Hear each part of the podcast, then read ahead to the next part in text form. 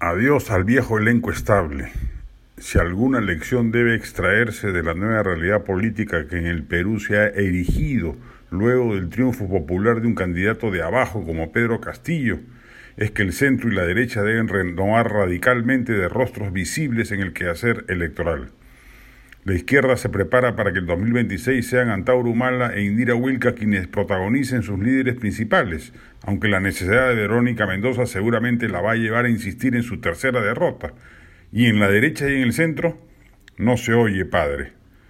Por lo pronto, candidatos como Hernando de Soto, Keiko Fujimori, Rafael López Aleaga, Alfredo Barnechea, Raúl Discanseco, Lourdes Flores, Julio Guzmán, Rafael Santos, Renzo Reyardo, Mauricio Mulder, Jorge del Castillo, Alberto Bengolea y demás deberían asumir que su tiempo ya pasó, sin importar de qué generación formen parte.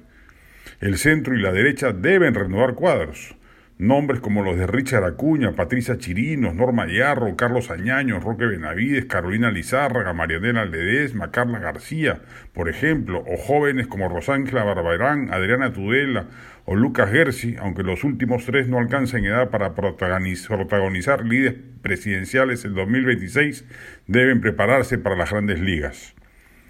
Por lo demás, la única manera de reconquistar el mundo andino o las zonas andinas de un país disfuncional como el nuestro, requisito fundamental para ganar y gobernar con tranquilidad en el Perú de hoy, por parte de la derecha o el centro,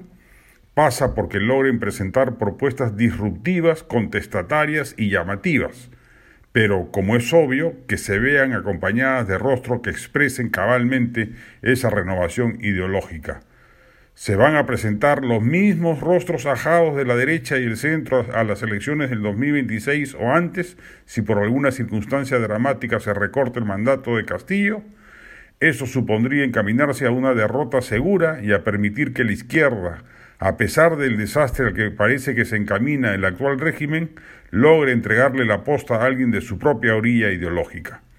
Nuevas ideas, nuevos rostros Ojalá mayores dosis de liberalismo, tanto en el centro como en la derecha, por cierto, que le haría mucho bien al país una modernización ideológica de ese calibre para augurar un mejor futuro nacional y no resignarnos a los extremos autoritarios y conservadores.